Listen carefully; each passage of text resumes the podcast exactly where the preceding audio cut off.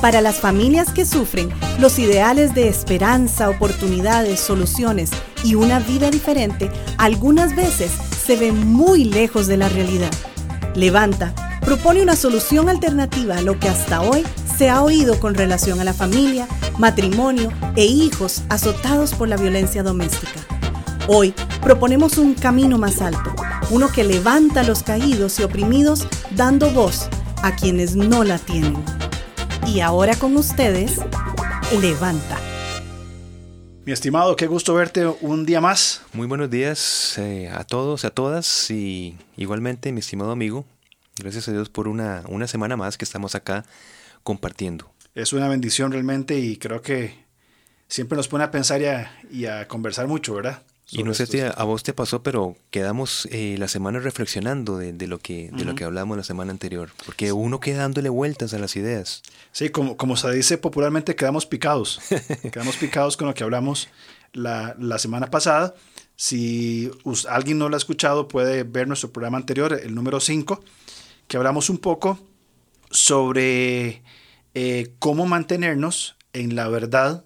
Bien, ya entendimos y en el programa 4, para ir más atrás, hablamos de la persuasión mediante la argumentación. Así es. En el 5 hablamos de cómo permanecer entonces en esa verdad en la cual fuimos persuadidos y terminamos, ¿verdad? La conclusión que llegamos en el programa número 5 fue que eh, el problema de la conducta no es la conducta, es el corazón. Exacto. Ahora, ¿Cómo entonces, o, usando la expresión que usamos, la transformación del ser, ¿cierto? No, y que por más buenas intenciones que tengamos de cambiar la conducta o que nos presenten patrones para cambiar la conducta, que eso es posible. Correcto. Y, funciona. Y funciona, pero esa conducta, si no se transforma el ser, esa conducta puede eh, caminar en cierta dirección, ayuda, pero está destinada a una temporalidad. Es temporal y por tanto es ineficaz. Sí. Porque no trajo una solución permanente, sino que trajo una solución temporal. Y yo creo que esto nos lleva a la pregunta de, esta mañana, Alonso. La, pregunta del día. La pregunta del día. ¿Psicología o consejería bíblica? Qué pregunta más difícil esa. Y sobre todo desarrollarlo en los pocos minutos que tenemos, que, lo que los que nos escuchan, por supuesto, entenderán que por la limitante de tiempo, estamos simplemente, la intención es crear eh, un desafío para ustedes que nos están escuchando para que sigan desarrollando estas ideas. Correcto. Es como, como tratar de, llevarlos a, que piensen en estos temas. Correcto. Y si quieren entrar en una conversación sana, respetuosa y amigable, ¿verdad? Porque hay que poner algunos parámetros. Nuestras redes sociales, eh, Levanta CR, tanto Facebook, Instagram, Twitter, eh, que constantemente la estamos chequeando, podemos seguir conversando de una manera eh, de, eh, edificante, ¿verdad? De inclusive poder llegar a, decir que estamos de acuerdo en el desacuerdo, Muy que bien. es parte importante. Ahora, hiciste una pregunta. ante el fruto de la persuasión por la argumentación y darnos cuenta de que el problema de la conducta no es la conducta en sí, sino el problema del ser, o, en términos bíblicos, el corazón, hay dos propuestas principales que procuran la transformación del ser, o que al menos eso argumentan, ¿cierto? O la transformación de la conducta. Y preguntaste, ¿psicología o consejería bíblica? Sí, me gustó esto que dijiste porque posiblemente eh, la psicología dura, llamémosla así, no busca una transformación del, ser, sino una transformación de su conducta. Totalmente conductual. Correcto. Yo creo que aquí difiere de la cosmovisión bíblica desde su posición antropológica. Es decir, ¿qué es el ser humano? Ok. Entonces, para poner en palabras prácticas. Prácticas, sí. La psicología entonces malinterpreta lo que es la composición del hombre. Exacto. ¿Por qué? Porque la cosmovisión bíblica se desarrolla sobre principalmente tres doctrinas. La doctrina de la creación, que ahí es fundamental. Dios es creador absoluto. Y nosotros somos sus criaturas. Correcto. Dos, la doctrina de la cristología.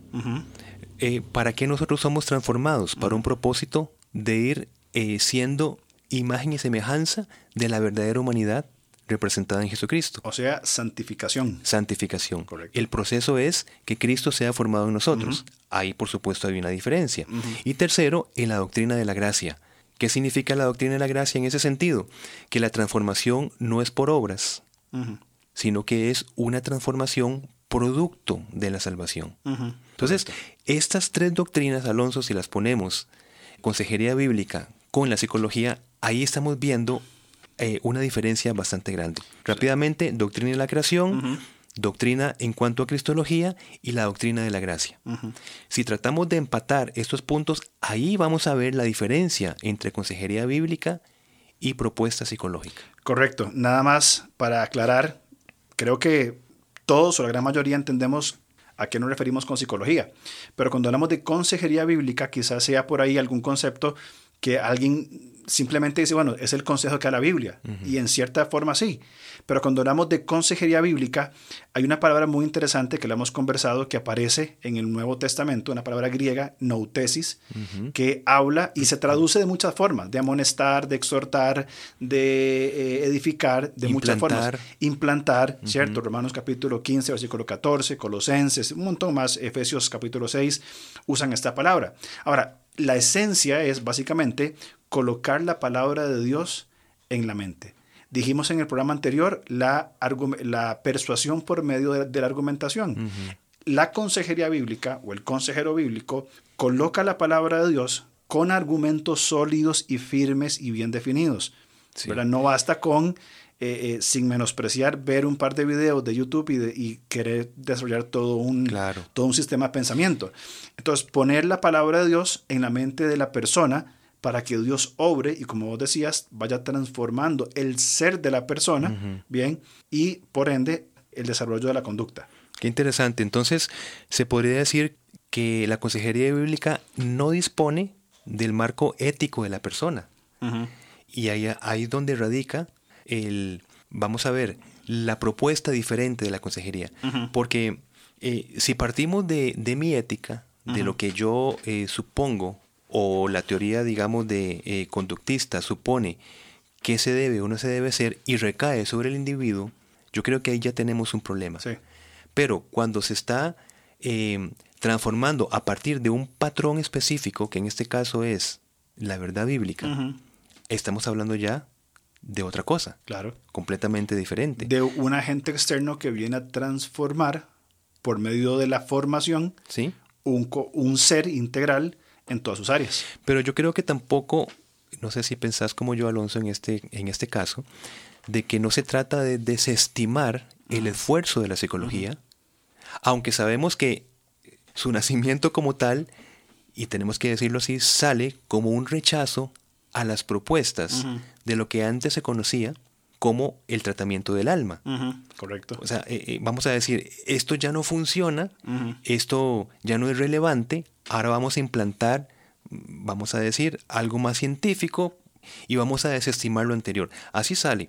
Y para esto tendremos que desmitificar un montón de conceptos para entrar ya a los conceptos, digamos, de la, del eh, el inconsciente en el ser humano, etc. Pero tampoco se trata de desestimar los esfuerzos y los logros que los tratamientos psicológicos tienen eh, para diferentes tratamientos. No sé si, si podrías, no sé, darme unos ejemplos de dónde se podría estimar los esfuerzos psicológicos tal vez en niños, en tipo de abusos. Sí, es, es, es, importante lo que estás diciendo. Sí creo que es importante notar, hay cierta, o llamémosle, un sector más extremo de la consejería bíblica rechaza radicalmente la psicología. ¿cierto? Llamémosle, si pudiéramos categorizar los conceptos de consejería bíblica o, el ámbito, ¿verdad? Como se dan en ciertos ámbitos, para usar un ejemplo político, izquierda o derecha, ¿verdad? Cierto sector de la consejería bíblica rechaza cualquier indicio de psicología. Es decir, que no sirve para nada, para, decirlo Exactamente. Eso es lo que algún sector de la consejería bíblica argumenta, ¿verdad? Más que todo por sus orígenes, años 70, ¿verdad? A partir de Jay Adams van tratando estos temas, ¿verdad? De, de, de aborrecer o, o, de, o de separar, no desestimar. desestimar la psicología. Pero yo creo porque lo, lo compara con la fundamentación bíblica, o sea, hace una, una, una comparación donde donde decimos, no necesitamos de nada más, pero yo creo que es un problema porque ya no necesitaríamos entonces de, de otros eh, recursos como, eh, qué sé yo, la arqueología, la historia, para poder interpretar lo que la Biblia quiere decir. Correcto. Entonces, este sector la desestima.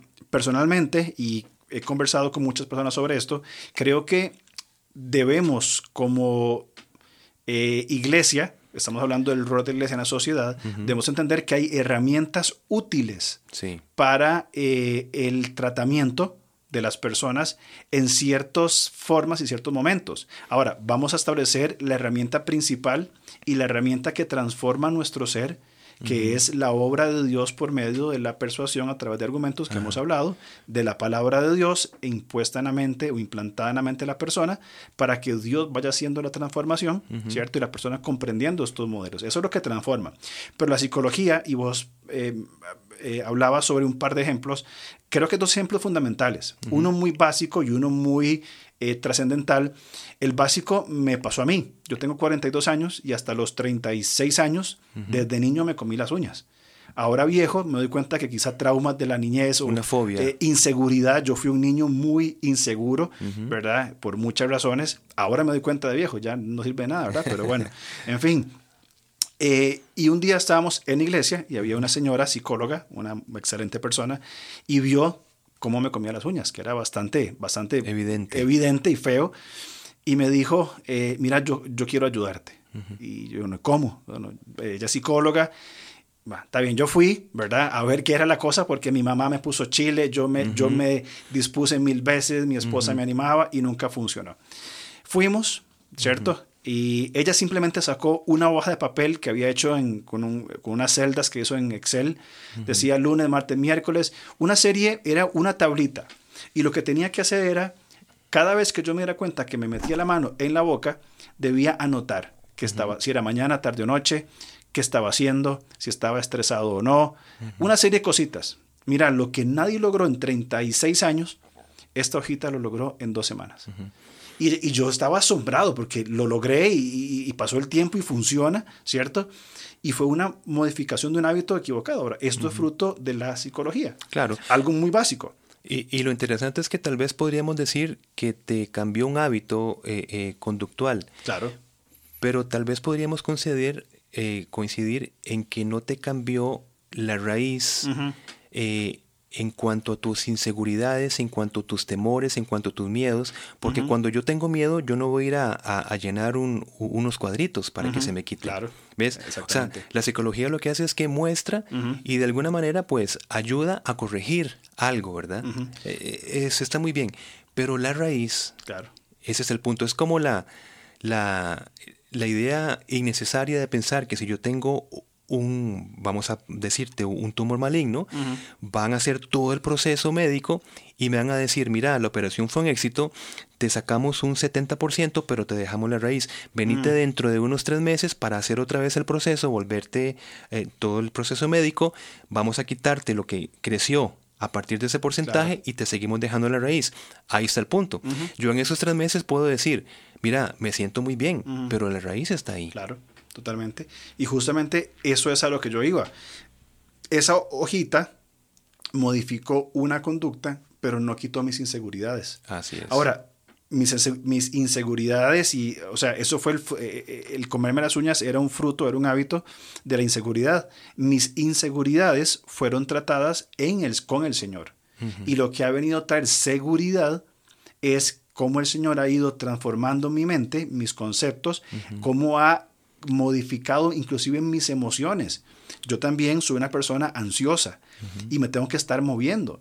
Ahora, eh, mi esposa me, me, me moleste y, me hace chistes porque siempre ando con algo en la mano, o una liga, o un cubito, o algo para, para estar, estar tocando, ¿cierto? aquí estoy sosteniendo el vaso porque se me va a caer con tus movimientos. se cae, se quiebra. Ahora, eso no sana mi ansiedad.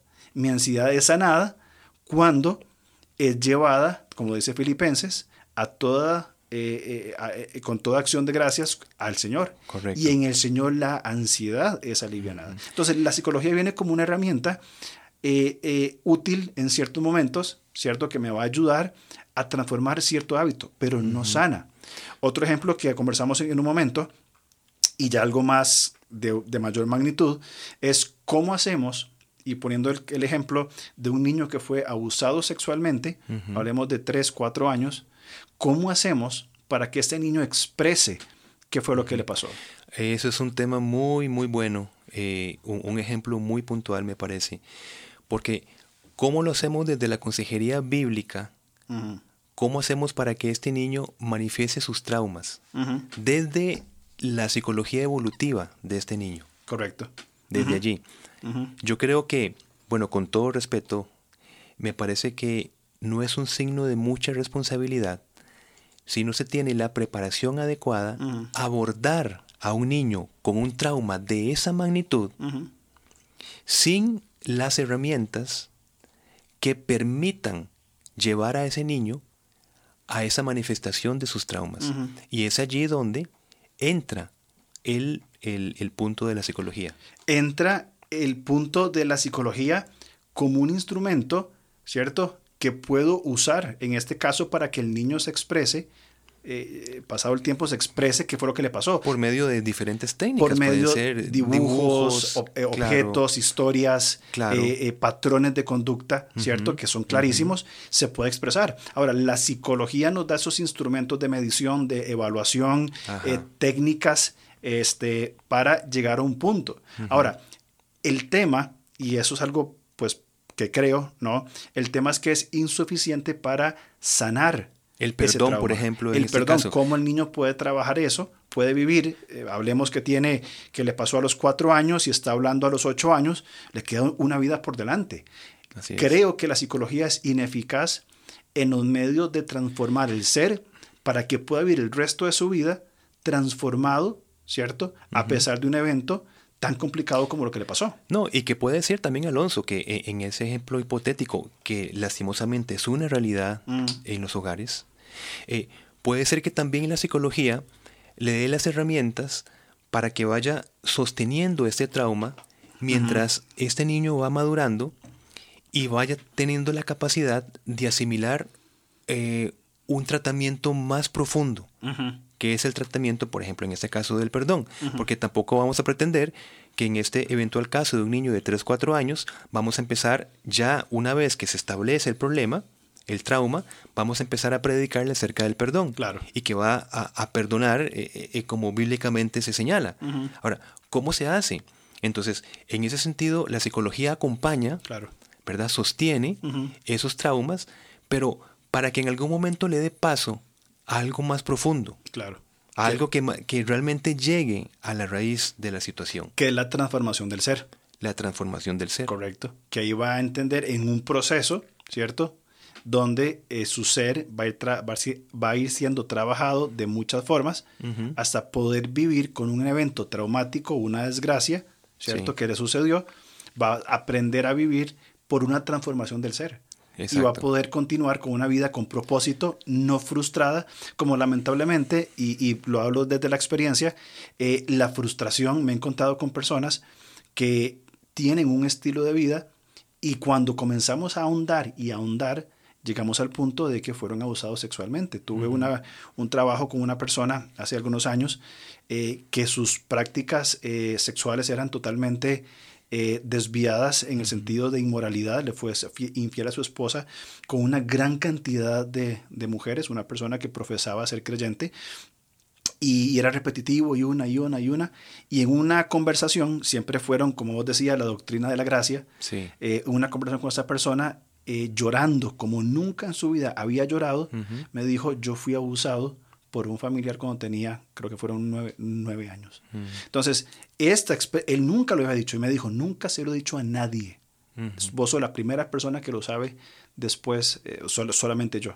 Es, decir, que se pudo haber abordado claro. por medio, por ejemplo, de la psicología para, para llevar al punto y de allí eh, entra la consejería eh, bíblica. Correcto, totalmente. ¿Qué hubiera pasado si esta persona, siendo un niño, eh, hubiera expresado eso por medio de, estos, de estas herramientas, que son herramientas que podemos usar o no. Son alternativas. Podemos aplicarla de esta manera o no de esta manera, o, esta tendencia o esta no, pero la consejería bíblica es la herramienta que se tiene que usar siempre para transformación del ser. Mientras vamos trabajando, por ejemplo, eh, hablemos eh, un carro, hay herramientas alternativas. El mecánico tiene que una pinza, que, que, que, un, cierta herramienta, pero tiene una máquina especial, ¿cierto? Que va a va a ser lo que ese carro funcione. Y tiene una prensa y un clavito y lo, lo, que venga, ¿verdad? No soy muy diestro en estos temas, pero hay algo principal que hace que funcione. Pero qué interesante ese ejemplo, ¿verdad? Que creo que, que se ha dado en, en, otras circunstancias. Digamos que estás, eh, se está reparando un carro específico de cierta marca. Y para que el carro específico de cierta marca funcione bien, tenemos que llamar al técnico de esa marca. Correcto. Ahora, nosotros por eso es que entramos con una antropología correcta.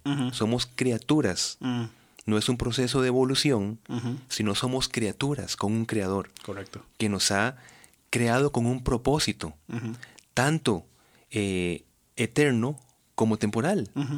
Ahora, para que esa transformación de la persona, permeada por el pecado y las consecuencias del pecado, necesitamos que venga el creador, que sabe exactamente cómo tratar la situación y darnos una vida plena y abundante como Jesús habla en Juan 10.10. Totalmente de acuerdo. El problema es que nuestra, nuestro pensamiento, y hablemoslo latinoamericanamente, es busquemos el mecánico más barato.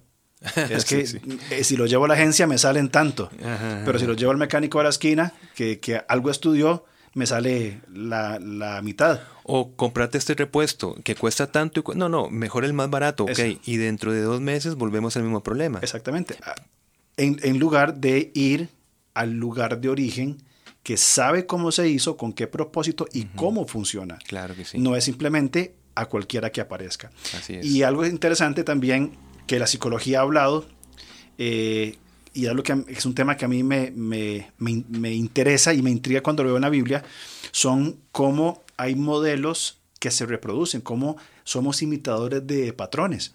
Por ejemplo, Abraham mintió sobre su esposa. ¿Qué hizo su hijo? Exactamente lo mismo. patrón, David fue un hombre que comenzó a tener diferentes mujeres y ¿qué hizo su hijo? Tuvo un montón de mujeres.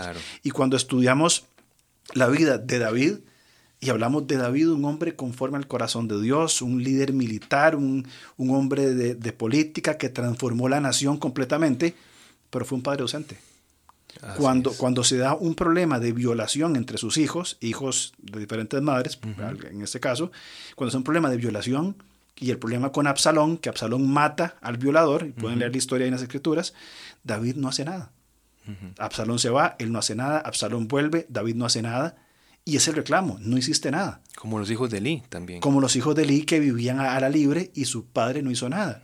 Y retomando el tema anterior, tenemos que pensar en esa desocupación del rol de la masculinidad. Y yo quiero, eh, casi terminando el programa, Alonso, entonces referirnos a qué propone, qué propone la Biblia.